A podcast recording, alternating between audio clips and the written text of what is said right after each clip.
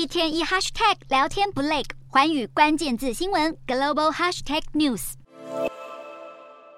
台海局势动荡不安，中国解放军威胁日益加剧。我国国防部十七至十八日还侦测到一百零三架次攻击扰台，打破近期新高，其中四十架次攻击甚至逾越海峡中线，进入西南空域。对此，国防部强调，国军将运用任务机、舰艇以及暗制飞弹系统严密监控，同时也将利用联合勤监侦手段监控共军防空、援火等部队动态。面对解放军步步进逼，不仅台湾不敢懈怠，就连美国也谨慎应对。美国国防部印太事务助理部长瑞特纳十九日出席众议院军事委员会时表示，中国解放军如果试图封锁台湾，将是严重误判，因为美方分析我国拥有与国际社会合作的能力，因此共军的行动最终也只能以失败收场。与此同时，美国参谋首长联席会议主主席密利也指出，中国如果试图攻占台湾，不仅门槛极高，且将犯下严重战略错误。而后他也表示，要是台海真的爆发战事，美军有十足把握可以击退中国对台湾的进犯。不过，密利也强调，美方当前的立场是希望和平解决台湾问题。